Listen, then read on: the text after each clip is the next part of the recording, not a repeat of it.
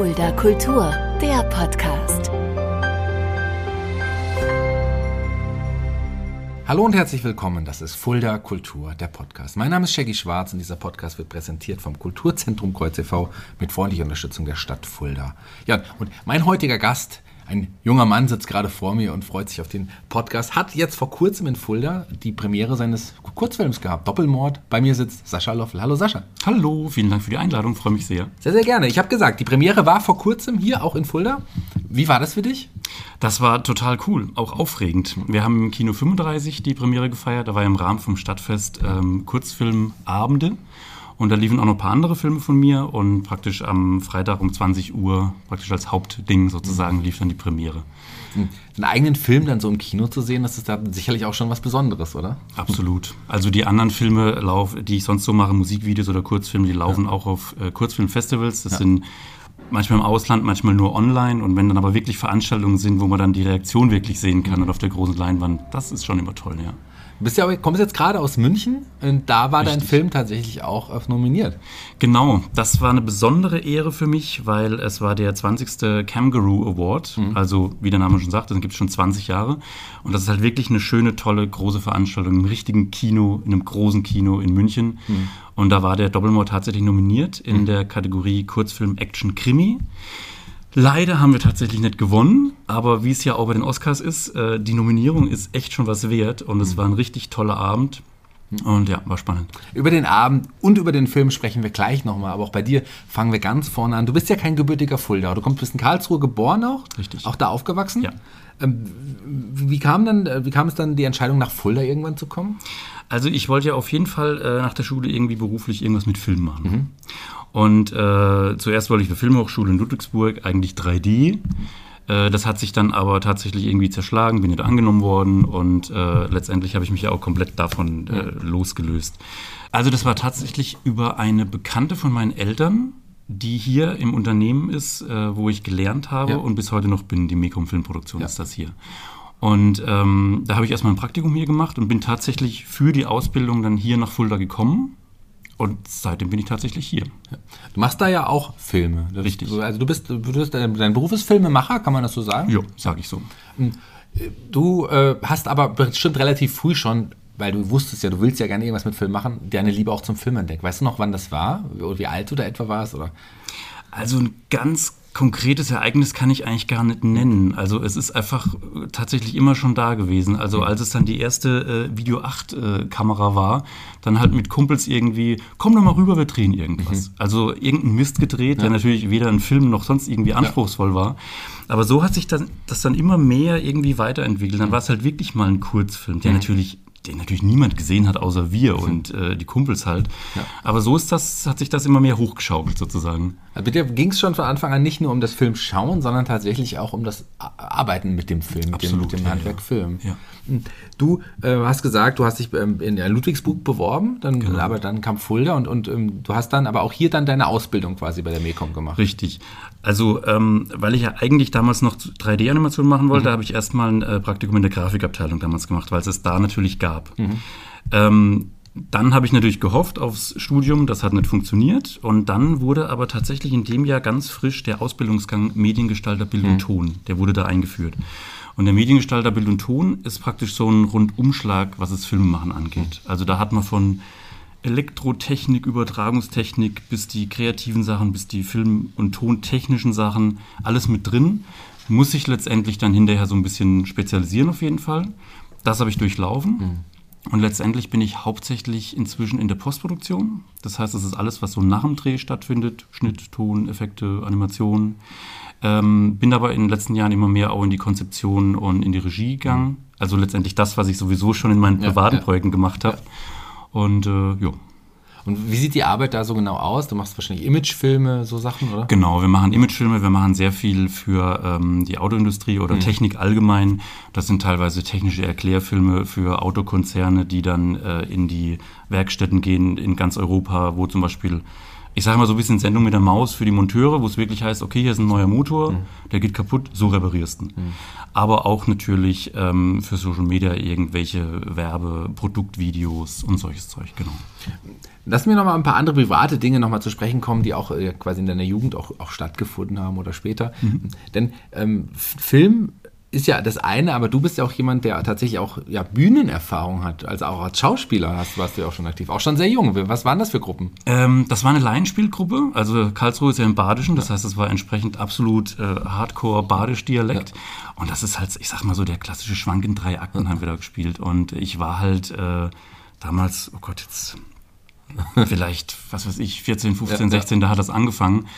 Und äh, oft wurden dann halt tatsächlich äh, kleine Rollen für mich mit eingearbeitet, weil halt äh, üblicherweise geht es ja um irgendwelche Verwechslungen, irgendjemand will Ja, irgendjemand ja. heiraten und so. Verwechslungskomödie. Genau. Und ähm, da war ich bestimmt zehn Jahre oder so und äh, das war immer sehr schön. Also auch Mundarttheater Absolut, gesprochen. ja, ja. Du redest ja jetzt relativ Hochdeutsch. Gibst du uns einen kleinen Einblick nochmal, wie das damals war? Wie du? Ja, ich kann ja gerne mal Badisch babbler, aber ich weiß nicht, ob es jeder versteht. Ich habe mir das tatsächlich auch nicht abgewöhnt, dass ich einfach so komme. Ja klar, wenn man dann auch nicht mehr so das Umfeld hat, mit dem man so spricht, wahrscheinlich. Ich glaube, das klingt jetzt vielleicht ein bisschen blöd, aber ein Dialekt ist ja nichts Böses. Ja. Aber ich sage mal so, wenn man dann wirklich in einen anderen Bereich kommt und einfach immer jemand sagt, oh, wie spricht denn der? Ja, ja. Ich glaube, irgendwann gewöhnt man sich es einfach automatisch ab. Das kann sein. Aber nicht nur das Sprechen, nicht nur das Schauspielern war eines deiner, deiner, deiner Leidenschaften oder das Filmen in dem Fall. Ähm, äh, Stuntman, du warst, ein, du warst der jüngste Stuntman Deutschlands. Das war mal ein Richtig. Titel, den du hattest. Wie kommt man, zum, wie kommt man denn da zu Stunt? Ich habe auch mal einen kleinen Kurs gemacht über zwei Tage, Mhm. aber bei dir war es ja intensiver. Ja, das war sehr cool. Da war ähm, wieder natürlich, alles läuft irgendwie über Beziehungen. Ich fand halt Stunts immer richtig cool. Natürlich in irgendwelchen Filmen. Und äh, dann sagt mein Bruder plötzlich, also ich habe noch einen älteren Bruder, sagt, ja, da frag doch mal den Marco. Äh, war halt ein Kumpel von dem, der geht in Ingolstadt auf so eine Schule. Und ich so, hä, was? Und Schule ist jetzt halt ein bisschen irreführend. Das war ein Stunt-Team in Ingolstadt. Ähm, und die haben sozusagen ausgebildet. Das war auch ganz offiziell beim Arbeitsamt irgendwie dort gemeldet. Ähm, das war aber natürlich nicht irgendwie ein Kurs wie mit Berufsschule und so weiter. Das, man hat sich alle zwei Wochen oder alle vier Wochen getroffen dort. Dann war das halt ein ganzes Wochenende. Und da wurde halt trainiert. In der Sporthalle oder halt konkret auf irgendwelche Veranstaltungen. Oft waren das Live-Veranstaltungen oder auch ein, zwei, dreimal hat sich wirklich ein Dreh ergeben. Und das war schon ziemlich cool. Das glaube ich. Mein Traumberuf übrigens als Kind war auch mal Stuntman. Sehr Ich cool. auch immer dachte, Stunt Stuntmänner, die können dann ne- nebenher Kriminalfälle lösen, wie es bei Colt Sievers, wenn du die Serie noch kennst, ein Colt für Natürlich. Fälle. Das so wollte ich sein, ganz genau Richtig. so. wollte Und das sein. Auto haben. Das Auto war super. Also Genau. so, das war ja auch so ein Monster-Truck-mäßig. Ja, ja, so genau. bisschen. So ein Ja, riesen das- Pickup-Teil. Das war so ein Pickup-Teil. Das war schon cool. Lass uns zurück zum Film kommen. Du hast gesagt, du hast schon sehr früh dann auch Filme gemacht, auch hier für die Schule und so weiter. Und, und auch eine Reihe von Kurzfilmen auch, bei denen ihr ja zum Beispiel gar nicht so richtig geschnitten habt. Ich habe irgendwie in den Unterlagen, in der Vorbereitung gelesen, das habt ihr anhand der Kamera quasi die Schnitte gemacht. Wie sah das aus? Wie sah da die Arbeit aus? Äh, sehr aufwendig und äh, sehr viel äh, Gefummel. Hm. Weil wir natürlich äh, letztendlich, da war die ähm, damals noch die Videokamera, Ja. Video 8 Kamera Ja. oder High 8 dann, also die Zeiten noch vor DV, alles analog. Und dann gab es halt den VHS-Rekorder. Hm. Und äh, klar, heute nimmt man so einen Rechner und äh, schneidet halt irgendwie, aber damals war halt nicht irgendwie die Schnittstelle zu VHS und so weiter. Zumindest konnte ich das halt damals noch nicht, weil das ganze technische Fachwissen halt noch gar nicht da war. Und dann haben wir halt was gedreht und wenn es halt nicht gut war, haben wir versucht, zurückzuspulen und genau die Stelle in der Kamera wieder zu finden, was natürlich ein Chaos ist, weil das ja nie framegenau irgendwie ist. Aber irgendwie hat es doch geklappt und es sind einigermaßen Filme rausgekommen. Ja, die tatsächlich in deinem Freundes- und Bekanntenkreis äh, Anklang gefunden haben, aber nicht nur da. Du hast schon mit einem dieser Kurzfilme auch schon einen Wettbewerb gewonnen. War das dies- Wie, wie, habt ihr den irgendwie eingereicht oder, oder wie hat das funktioniert? Also der war tatsächlich dann auch schon auf den VHS-Rekorder Okay. geschnitten. Ja, genau. Ja. das war damals ein Wettbewerb von Sat 1. Ich bin halt auch ein riesen Trekkie, also Star Trek-Fan und da ging es halt um irgendwie Star Trek Science Fiction und so. Und da haben wir so ein kleines äh, Ding gemacht mit so einer üblichen Story, sagen wir mal, irgendjemand, ein Fan halt von Star Trek, schläft ein und träumt und plötzlich kommt ein Klingone hinter ihm und dann gibt es einen kleinen Kampf und so weiter. Und da haben wir einen VHS-Videorekorder gewonnen. Das war, glaube ich, der dritte Preis. Sehr cool. Danach gab es irgendwann schon das erste, ja, ich weiß nicht, ein Amateur-Großprojekt, kann man das sagen? Ähm, wenn Lampen zweimal leuchten. Was war das für ein Projekt und, und warum würdest bezeichnest du es auch selber als Amateur-Großprojekt? Ja, Amateur, weil es halt genau das Niveau ist. Es ist absoluter Trash. Aber das Witzige ist halt, ich äh, manchmal übertreibt man ja. Ja. Und ich wollte halt einen richtigen Spielfilm machen. Und der ist letztendlich auch 70 Minuten lang gewesen. Wir haben tatsächlich über einen Zeitraum, man glaubt es nicht, über sieben Jahre tatsächlich gedreht. Das war so die Zeit, ich war etwa 16 und äh, wir wollten das halt in den großen Ferien drehen. Das ist natürlich überhaupt in die, äh, voll in die Hose gegangen. Und so habe ich halt immer versucht, noch mehr Szenen rein und vielleicht haben wir zwei Jahre später dann manche Szenen mir gefallen. Dann habe ich das weggeschmissen, habe neu geschrieben. Und die größte Arbeit ist natürlich, so viele Leute einfach auch zusammen und bei der Stange zu halten. Ja, ja, dann ist eine. Darstellerin abgesprungen, dann habe ich die Szene mit einer neuen nachgedreht. Aber ich bin trotzdem total stolz drauf, weil ähm, wir haben eigentlich echt einen riesen Aufwand auf die Beine gestellt. Wir haben tatsächlich damals schon im, im Ordnungsamt in Karlsruhe tatsächlich Genehmigung gehabt, in der Innenstadt von einem Pyrotechniker echt einen Tisch in die Luft sprengen zu lassen. Wollte ich gerade sagen, es gab Explosionen, Ja. Unfälle, Schießereien, all das in so einem genau. Projekt. Und das, also wir haben sogar im, im äh, Landgericht gedreht. Ich meine, ich habe mich halt einfach damals doof gestellt, habe gesagt, schönen guten Tag, äh, ich bin Jugendlicher, der irgendwie einen Film mit Freunden macht, können wir vielleicht da drehen. Und die witzigste Anekdote ist, ich habe tatsächlich auch eine Sache nach so einer Schießerei mit jemand vom Krankenwagen abgeholt. Und äh, ich habe gleich an drei Rettungsdienste geschrieben, weil ich gedacht habe, das klappt eh nicht. Letztendlich hatte ich drei Zusagen und konnte mir sozusagen dann den schönsten Krankenwagen eigentlich aussuchen. Ja, auch spannend. Ja, dass die alle, alle da mitmachen. Einfach fragen. Fragen kostet ja nichts. Ja, ne? das habe ich, da, das hab ich damals eigentlich sehr gelernt, ja. Lass uns zum nächsten, nächsten Werk kommen. Mhm. Das ist im Rahmen, ja, dein, dein Prüffilm, kann man das sagen, im Rahmen deiner Ausbildung. Genau. Ähm, auch das hat ja auch einen gewissen kleinen Kultstatus auch irgendwie erlangt. Ja?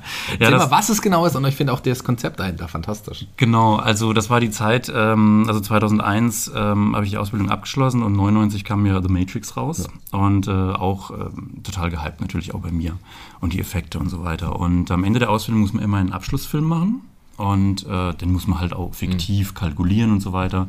Und ich habe halt eine Matrix-Parodie gemacht und die heißt Die Maltricks und also wirklich wie Malen und der Trick. Und handelt halt von einem bösen Maltrickser, der auf seinen magischen Block irgendwelche Sachen malt. Und im Film malt er zum Beispiel eine Kiste, die dann von einem Radfahrer ähm, auftaucht, der dann natürlich stürzt. Den Fahrradschutz habe ich dann natürlich auch selber gemacht. Klar, als Stuntman. Genau. Und ähm, eigentlich war der Film viel zu lang für die ähm, Richtlinien der Prüfung. Ja. Das heißt, ich habe dann hinterher sozusagen für mich die lange Version natürlich dann noch fertig gemacht. Die ging dann so, ich glaube, zwölf Minuten irgendwie. Habe dafür, dafür auch Musik komponiert. Und ähm, das Witzige ist, ich habe natürlich damals auch eine Website dazu gebaut, weil es sollte ja alles groß ja. aussehen. Und letztendlich äh, merke ich plötzlich, ich habe enorm Traffic auf der Website und weiß einfach nicht warum. Mhm.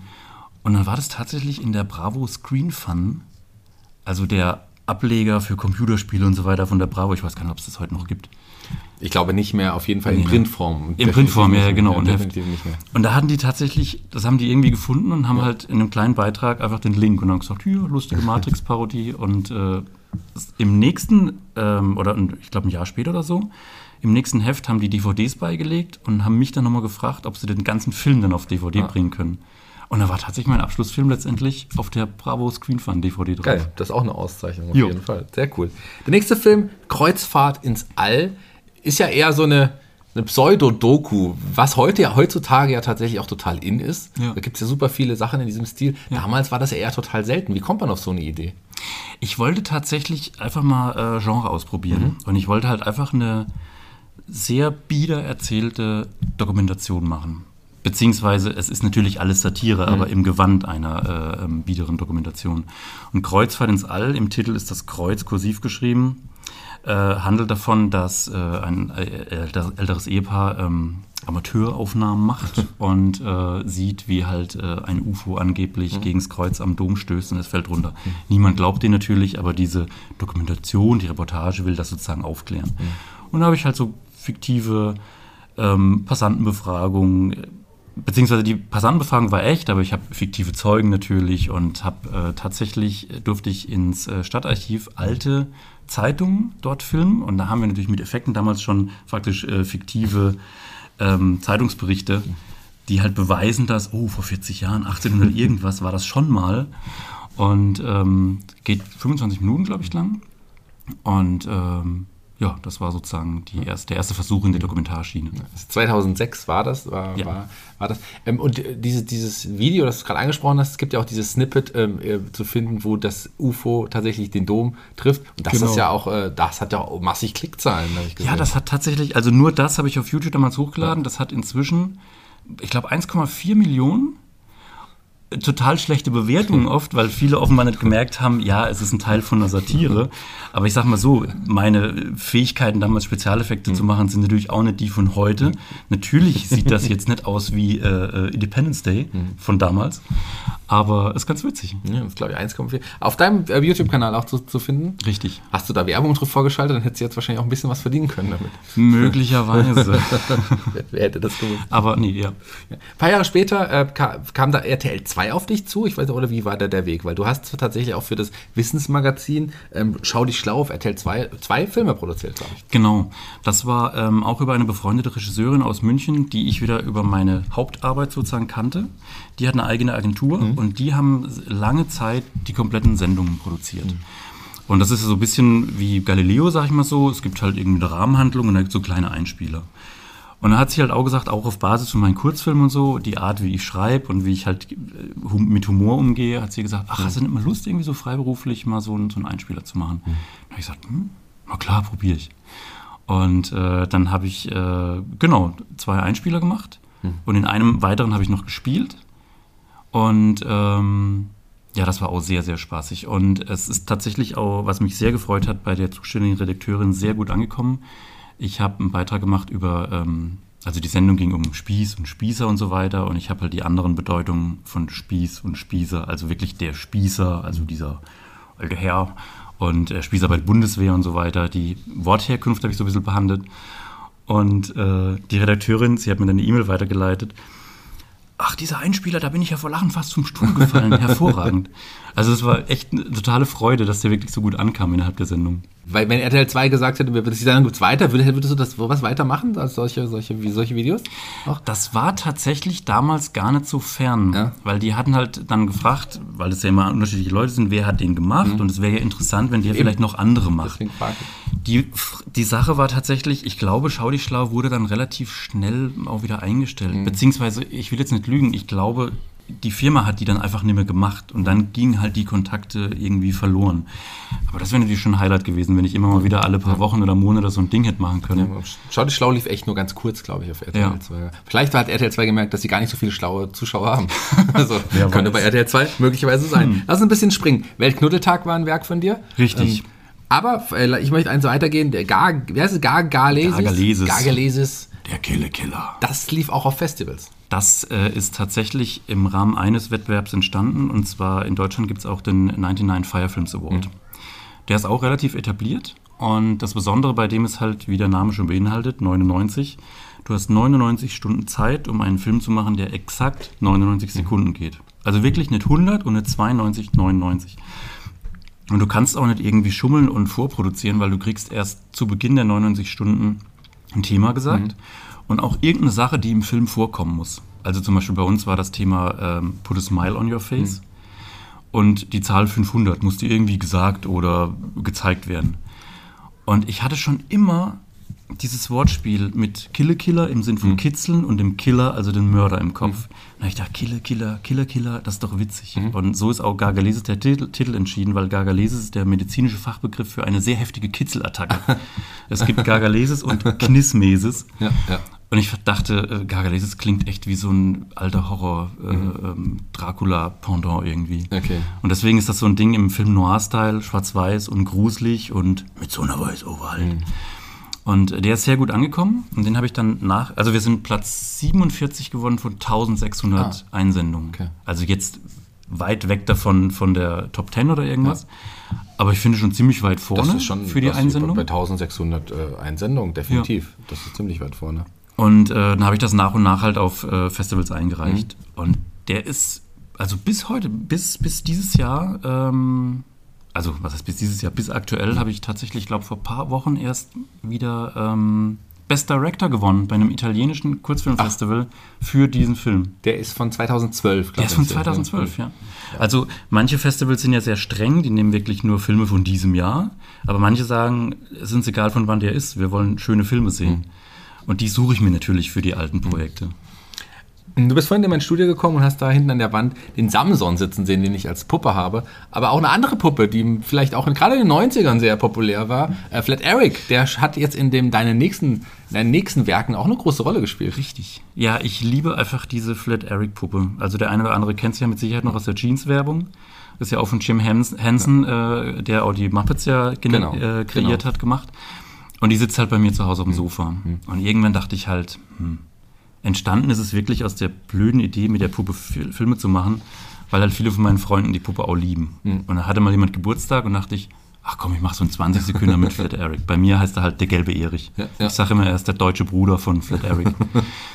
und das hat sich auch so ein bisschen verselbstständigt, bis es einfach losgelöst von irgendwelchen Geburtstagsgrüßen einfach wirkliche kleine Kurzfilme geworden sind. Wie er an Ostern zum Beispiel ähm, Ostereier sucht und äh, wie er eine Joggerin belästigt, will ich jetzt nicht zu viel verraten, also es ist nichts Böses, Ja, ja. aber es ist natürlich auch so ein bisschen provokant und inzwischen gibt es, glaube ich, sieben oder acht Filme sogar. Und drei Stück sind tatsächlich auch im Vorprogramm von der Premiere jetzt von Doppelmord Ach, gelaufen. witzig, witzig. Und die kommen tatsächlich immer sehr gut an. Das freut mich total. Ich. Gibt es auch auf deinem YouTube-Kanal Ja. zu sehen. Ne? Ähm, ich erinnere mich ja auch noch an das Musikvideo die, ähm, mit hier Mr. Oizo, dieses Flat, Flat, Flat, Flat Beat. Mhm. Flat Beat so. Mr. ja. Oizo, Quentin Dupieux äh, ist ja auch ein ja, bekannter Filmemacher. Auch, auch der, Mhm. Richtig. Wissen viele gar nicht, aber der hat auch fantastische Filme rausgebracht. Also. Das habe ich tatsächlich auch relativ spät erst, äh, habe ich das realisiert, dass er ja wirklich ähm, Regisseur ist auch. Ja. Genau. Das gerade, was, was ähm, Rubber äh, fand ich oh auch Gott, fantastisch. Mit, diesem, mit diesem Reifen. Oder jetzt äh, Wrong äh, vor ein paar Jahren auch ein fantastischer Film. Also richtig viele seltsame Filme. Sel Die sind auch seltsam, die sind alle seltsam Mhm. Ja. durch die Bank weg, auch ein cooler Filmemacher. Lass uns aber bei dir bleiben. Ähm, von den Filmen, äh, von den Imagefilmen, alles, was du parallel gemacht hast, kam noch was hinzu jetzt. Und das hast du nicht nur einmal gemacht, sondern auch schon mehrmals. Musikvideos. Wie bist du denn äh, dahin gekommen und was für Musikvideos hast du denn genau gemacht? Also der Wunsch, Musikvideos zu machen, war jetzt insofern kein konkreter, sondern ich wollte da einfach irgendwelche Filme machen. Und ähm, natürlich ist ein Musikvideo insofern sehr, sehr dankbares Genre, sage ich mal. Man hat irgendwie eine Musik im Kopf, die man toll findet und natürlich, oder zumindest bei mir ist das so, die Bilder schießen halt einfach nur so ins Hirn. Und ähm, es gibt diverse Kurzfilme, äh, es gibt diverse Musikvideos und zwar auch von einem befreundeten Musiker, der elektronische Musik macht. Der ist auch aus Fulda, ist ein Kumpel auch von mir.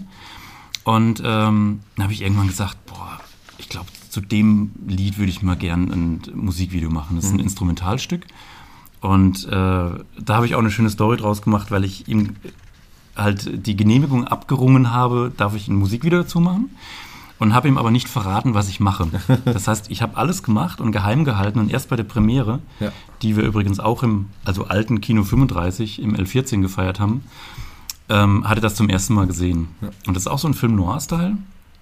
Und äh, das habe ich dann nach, äh, im Nachhinein auch auf diversen Wettbewerben äh, eingereicht. Und das ist das, wo ich auf demselben Kurzfilmfestival wie Gargalesis jetzt in Italien tatsächlich auch Best Director nochmal gewonnen habe. Ähm, ja, ist auch Film Noir und es ist so ein ähm, Robo-Dance mit alten Mafia-Kostümen und Aufnahmen gemischt. Also ich, ich fand das sehr reizvoll, praktisch diese alte filmische Art mit diesem sehr modernen elektronischen Klang zu mischen. Und offenbar kommt das ganz gut an. Ja. Ja. Und gibt es irgendwo, also wahrscheinlich kann man das nicht, kann, kannst du das nicht beantworten, aber würdest du sagen, du hast einen Genre, einen, einen Filmstil, den du am meisten magst, oder gibt es das gar nicht? Oder magst du gerade, dass im Film alles möglich ist? Ich überlege gerade, aber ich glaube, ich könnte tatsächlich, ich könnte tatsächlich keins nennen. Ja.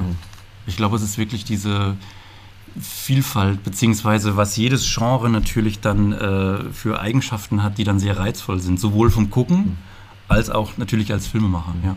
Bevor wir zu Doppelmord kommen, gerne einen Film möchte ich noch ansprechen, der auch weder Musikvideo ist, sondern noch, noch Imagefilm, sondern so ein ja, melancholischer Kurzfilm. Mhm. Und auch da kam auch das erste Mal Sa Sascha, Sascha Kurz schon Richtig. quasi vor, der ja auch bei Doppelmord jetzt mitspielt. Mhm. Ich spreche von Abschied. Was ist das genau für ein Film? Der ist auch von 2016.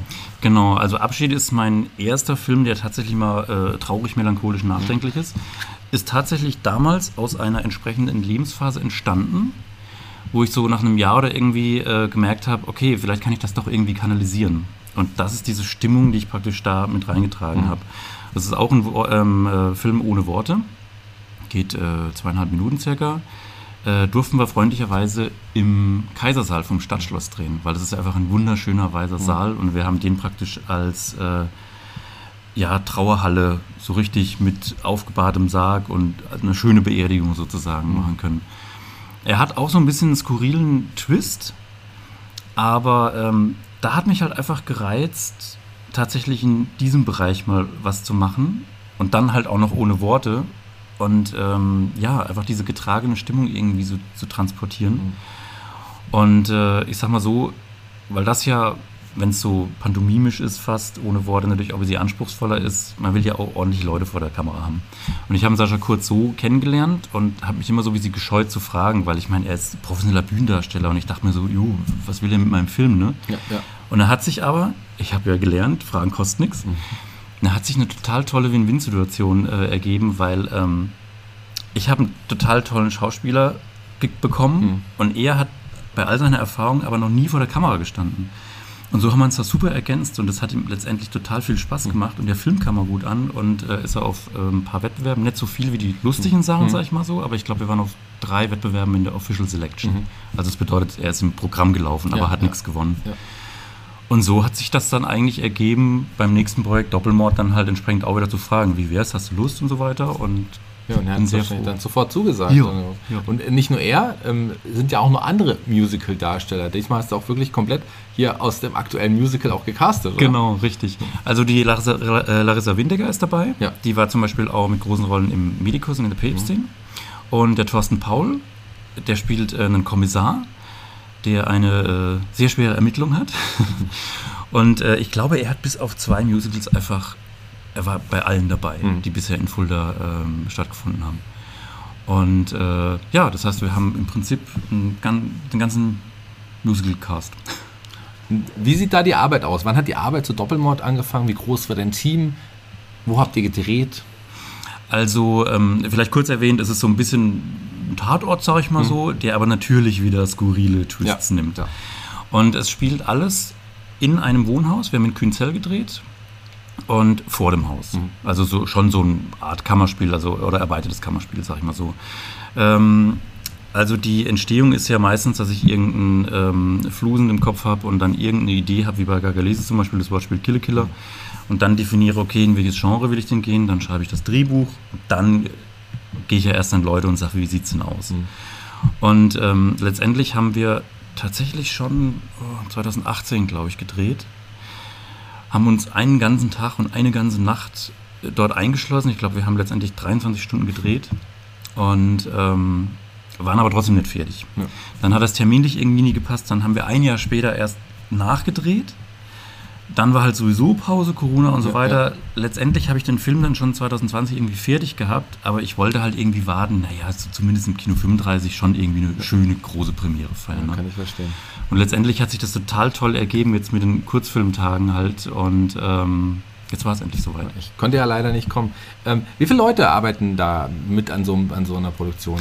Also ich habe es sehr gern, ähm, wenn das Team überschaubar ist. Mhm und wir waren tatsächlich zu siebt nur, also drei Darsteller und inklusive mir halt vier Leute mhm. in der Kamera. Also es war ein Kameramann, der sich auch ums Licht gekümmert hat mhm. und äh, jemand für die Funkschärfe und äh, jemand, der den Ton gemacht hat. Kamera war ja äh, Martin Friedrich, mit dem hast du auch Richtig. schon länger auch und öfters zusammengearbeitet, wahrscheinlich auch ein ja. längerer Weggefährte, den ich auch gut kenne aus, aus Fuldaer Kreisen, irgendwie mhm. auch schon lange nicht mehr gesehen. Wo wohnt er eigentlich? Ist er noch in Fulda? In Gießen. In Gießen wohnt er mhm. mittlerweile, ja.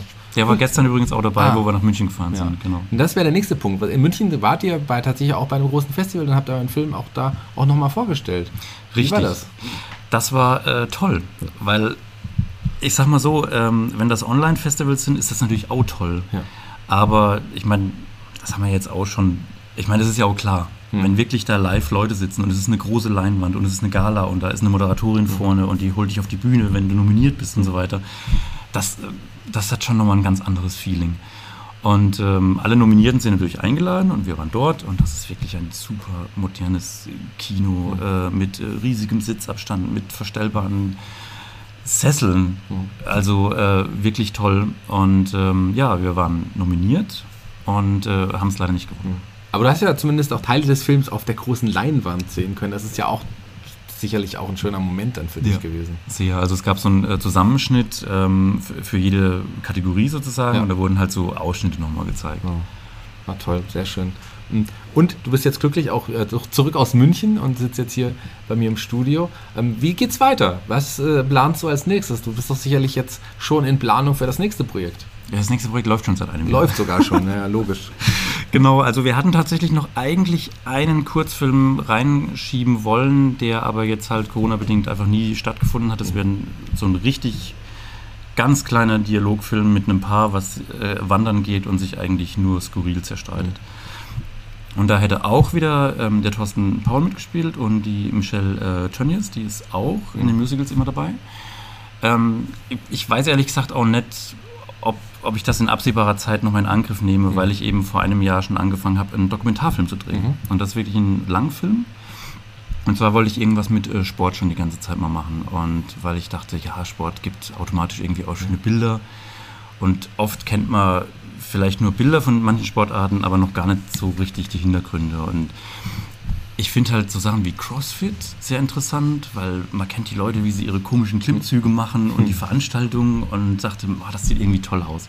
Dann bin ich aber über das irgendwie aufs Bodybuilding gekommen, weil ich das auch irgendwie so eine ganz eigene Welt für sich finde. Und äh, was natürlich auch reizvoll ist bei einem Dokumentarfilm, das ist halt auch ein Thema, was enorm polarisiert. Also mit jedem, dem ich mich unterhalte, ich finde sehr wenig Leute, die sagen, ach ja, Bodybuilding, das, da habe ich eigentlich jetzt keine besondere Meinung dazu. Oft ist es so, oh ja, das ist richtig cool oder Igitt, wie sieht denn das aus? Und ähm, besonders reizvoll finde ich es halt, ähm, ich habe mich dann entschieden, äh, eine Frau im Bodybuilding zu begleiten und habe tatsächlich es geschafft in der Wellnessklasse. Also es gibt ja verschiedene Klassen. Ich sag mal so die Schwergewichtsklasse, das sind vielleicht die Sachen, die viele auch als Negativbeispiele ja, kennen. Aber es gibt unten sozusagen die Bikini und Wellness und so weiter. Das ist schon deutlich muskulös, aber jetzt nicht riesig, sag ich mal so. Und sie ist tatsächlich äh, deutsche Meisterin in der Wellnessklasse. Mhm. Und ich habe da versucht, Kontakt aufzunehmen und ähm, sie war natürlich im ersten Moment skeptisch, weil die bekommen halt auch unseriöse Anfragen von Fotografen und so weiter oder sonst irgendwas. Und ich habe ja dann aber sozusagen mein mehrseitiges Konzept einfach schon hingeschickt, wie ich mir das vorgestellt habe. Und dann hat sie auch wirklich wörtlich geschrieben, boah, das hat mich irgendwie umgehauen, wie viele Gedanken ich mir schon im Vorfeld gemacht habe. Und da hat sie zugesagt und sie wohnt in der Nähe von Stuttgart Jetzt habe ich seit einem Jahr schon mehrfach sie besucht und habe sie beim Training. Und was ja vielen nicht bewusst ist, diese ganze Lebenseinstellung, der ganze Alltag ist ja darauf ausgerichtet. Die machen ja nach Plan ihr Essen. Die haben, die kochen alles vor, die haben ihren Coach, äh, mit dem die alles abstimmen. Die gehen einmal die Woche oder jeden Tag auf die Waage. Dann machen die Fotos einfach morgens in der Unterwäsche oder im Bikini, schicken das dem, dass der vielleicht in die Ernährung mhm. eingreifen kann und so. Das ist extrem interessant. Mhm. Und ähm, ich war auf zwei Wettkämpfen tatsächlich dabei. Also da so hinter die Kulissen zu gucken. Also du durftest sogar hinter die Kulissen. Ja, ja, ja. Ich hatte tatsächlich also beim, beim Wettkampf in Luxemburg und später bei, ähm, bei der deutschen Meisterschaft, mhm. wo sie auch wirklich, wo ich gedreht habe, deutsche Meisterin mhm. geworden ist, was natürlich super ist. Das ist die ist in Wiesloch. Mhm. Und äh, diese, man kennt vielleicht ein paar Bilder von der Bühne mit der dunklen Farbe, die hier aufgetragen ist, aber Backstage ist, was für mich besonders war, ähm, oft totales Chaos. Mhm. Das ist halt das sind ja oft so Kongresszentren, da ist halt ein großer Saal. Das sind halt hunderte Athleten, jeder hat sein Zeug auf dem Boden, manche malen sich noch halbnackt an, ähm, manche pumpen sich halt noch irgendwie mit, mit Gewichten oder irgendwas auf, manche schlafen da mit Kopfhörer. Hm. Und das war extrem spannend äh, zu sehen. Und natürlich gibt es Interviewsequenzen, klar, ist ein Dokumentarfilm. Hm. Und da habe ich halt auch so Sachen gefragt, ist, ist dieses Chaos hinter der Bühne nicht einfach eine denkbar ungünstiger, äh, ungünstige Umgebung, um sich auf einen Wettkampf vorzubereiten? Und dann meinte sie nur so, ach, das war eigentlich noch ganz äh, geregelt dort. Ne? Und äh, vielleicht ein Satz noch, ich begleite nicht nur sie, sondern auch ihren Lebensgefährten, der auch professioneller Bodybuilder ja. ist. Und die haben sich tatsächlich auf dem Wettkampf kennengelernt und leben jetzt auch zusammen. Also letztendlich ist es schon fast so eine Love Story in der Dokumentation noch drin, aber sie ist wirklich echt. War das leicht, die beiden zu finden dann? Äh, Zu finden, zu- äh, dass, dass sie gesagt haben, okay, das ist spannend, weil gerade in dieser Szene ist es ja auch nicht gebräuchlich, dass man da von einem Tam Kamerateam begleitet wird. Also ähm, ja und nein. Ich habe tatsächlich, äh, also Instagram ist inzwischen meine große Casting-Plattform. Und ich habe einfach mehrere Leute angeschrieben. Von manchen Leuten habe ich einfach überhaupt keine Info gekriegt. Und sie hat mir tatsächlich beim, bei der zweiten Anfrage auch erst zurückgeschrieben. Und äh, wie gesagt, als ich sie überzeugen konnte, dass ich das wirklich äh, mit Herzblut und vor allem auch professionell einfach machen will, da hat sie eigentlich auch sofort zugesagt. Aber auf der anderen Seite habe ich auf den Wettkämpfen gemerkt, ähm, dort ist ja einfach niemand kamerascheu. Ich meine, die Leute sind dort, um ihren Körper zu präsentieren. Und ich habe ich hab tatsächlich so ein bisschen Hemmung gehabt, weil ich mache bei meinen Kurzfilmen üblicherweise nicht selbst Kamera, habe aber dort selber Kamera gemacht. Und ich bin jetzt auch nicht so die Rampensau, die sich halt mit der Kamera so voll in den Weg stellt, einfach um ein gutes Bild zu kriegen. Und ich habe aber total schnell gemerkt, eben, da ist niemand kamerascheu. Die freuen sich, die freuen sich über jeden Schnipsel. Also ich habe auch dann über Instagram halt, man kann ja über die Nummern die Leute einfach identifizieren. Ja. Und die haben ja im Prinzip alle Instagram. Habe auch, wenn ich halt jemand drauf hatte, denen noch so ein paar Häppchen, was ich einfach mitgerebert geschickt. Und die sind alle super dankbar. Und das ist wirklich eine so tolle Atmosphäre auf diesen Wettkämpfen. Also von der Seite war es dann gar nicht schwer, an irgendwelche tollen Bilder zu kommen. Und letztendlich ähm, habe ich ja auch total meine Scheu verloren, bin teilweise hinter den Athleten noch ein paar Meter mit auf die Bühne gelaufen. Und das, das war super. Also eine ganz tolle Erfahrung einfach auch. Wie lange wird es noch dauern, bis der Film fertig ist? Kannst du das grob einordnen? Lang. Ja. Also ich, Das ist eine grobe Einordnung auf jeden Ja, Fall. also sie, sie studiert parallel ja auch noch Medizin, weil will es nicht glauben. Ja. Also ich weiß nicht, wie sie das alles unter einen Hut bekommt. Und ähm, jetzt ist erstmal so ein bisschen Pause Hm. und wir werden im Spätjahr aber noch ein bisschen drehen. Und ich sag mal so, es liegt natürlich in der Natur eines Dokumentarfilms, dass ich einen groben Plan habe, aber ich werde natürlich dann das Drehbuch in Anführungsstrichen nachträglich nach dem richten, was wir natürlich auch in Inhalten haben. Und ähm, das heißt, ich gehe davon aus, dass wir bis Ende des Jahres immer noch mal wieder drehen werden. Aber ich kann mir vorstellen, dass ich bestimmt noch ein Jahr oder zwei daran schneide, weil ich habe natürlich allein auf dem Wettkampf in Luxemburg habe ich sechs Stunden reines Drehmaterial. Und ähm, das muss natürlich gesichtet und dann natürlich in den, in den äh, Rahmen gebracht werden. Und da ich das ja neben meiner hauptberuflichen Tätigkeit mache, bin ich da ja auch nicht fünf Tage die Woche dran. Ja, ist spannend. Aber das ist eine spannende Arbeit und scheint ja auch gerade, wieder weil es wieder was anderes ist, auch wieder auch nochmal enorm Spaß zu Ja. machen. Sehr schön. Wie kann man dir folgen? Wo, wie, wo kann man dich erreichen? Wo kann man deine Werke sehen? Also ich habe die tatsächlich, äh, letztendlich landen die alle auf YouTube. Ähm, parallel werden sie natürlich bei den Wettbewerben ähm, ähm, verteilt, aber letztendlich ist da keins irgendwie geheim oder muss gekauft werden oder sonst was. Ähm, ich bin auf Instagram unter meinem Namen, Sascha Loffel, L-O-F-F-L, da wird gern ein E reingeschummelt. und ähm, ja, da werde ich immer mal so auf dem Laufenden halten und auch von Dokumentarfilmen zum Beispiel immer so kleine Minutenschnipsel oder so immer mal ähm, ähm, hochladen. Ja, vielen Dank, Sascha, dass du die Zeit genommen hast. Ein spannender Podcast, interessanter Podcast geht zu Ende. Ich habe ja von dem Film erfahren und wusste sofort, ja, das ist bestimmt auch ein interessanter Gast. Aber was du auch schon alles gemacht hast, super spannend. Also vielen, vielen Dank, dass du da warst. Das freut mich. Ich, ich bedanke mich. Jeder Gast hier bei Full der Kultur, dem Podcast, darf sich einen Song für unsere Musikliste bei Spotify ausruhen. Welchen Song hast du dir denn ausgesucht und warum? Ich habe mir aus aktuellem Anlass ähm, von, ich glaube 1983 ist das, aus Beverly Hills Cop mit Eddie Murphy das XLF-Thema ausgesucht. Da bin das, ich auf den aktuellen äh, Aspekt jetzt gespannt. Richtig, weil bei dem Wettbewerb, bei dem Kangaroo Award, wo ich jetzt in München war, in der Jury sitzt Harold Faltermeier. Ach. Der ist vielleicht manchen nicht vom Namen äh, ein Begriff, aber der hat dieses XLF-Theme komponiert. Der hat zum Beispiel auch für Top Gun, äh, also für den originalen Top Gun, äh, einen Score ähm, komponiert. Und diese Hymne von Top Gun ist ja jetzt im aktuellen Top Gun nahezu unverändert übernommen worden. Und der war dort und äh, ich konnte auch ein Foto mit ihm zusammen machen und äh, das war total toll. Und da war so eine kleine Band, die halt, das war in München, so wie sie bayerisch angehaucht, so wie sie Freestyle gemacht hat. Und die haben dann halt auch mit Tuba und Trompete Ja. und Akkordeon das XLF-Thema Ach, gespielt. toll. Und das war total schön zu sehen, weil er dann so aufmerksam geworden ist und sich zu denen gesetzt hat. Also war wirklich schön. Und deswegen XLF. Ja, perfekt. Kommt in die Playliste, ist jetzt schon drauf. Ja, und damit sind wir tatsächlich jetzt am Ende angekommen. Ein interessanter Podcast geht's zu Ende. Es hat super Spaß gemacht. Vielen, vielen Dank nochmal. Ich bin raus für heute. Die Abschlussworte gehören dir. Du darfst dich von den Hörern verabschieden. Oh, äh, ja, also ich möchte mich bei dir auf jeden Fall nur bedanken für die Einladung. Mir hat es auch sehr viel Spaß gemacht. Für mich ist es tatsächlich immer so eine Überwindung, ein bisschen darüber zu sprechen, weil ich natürlich gern die Filme eigentlich als Regisseur so aus dem Hintergrund heraus Ja, mache. ja. Aber äh, toll, hat wirklich sehr viel Spaß gemacht. Vielen Dank.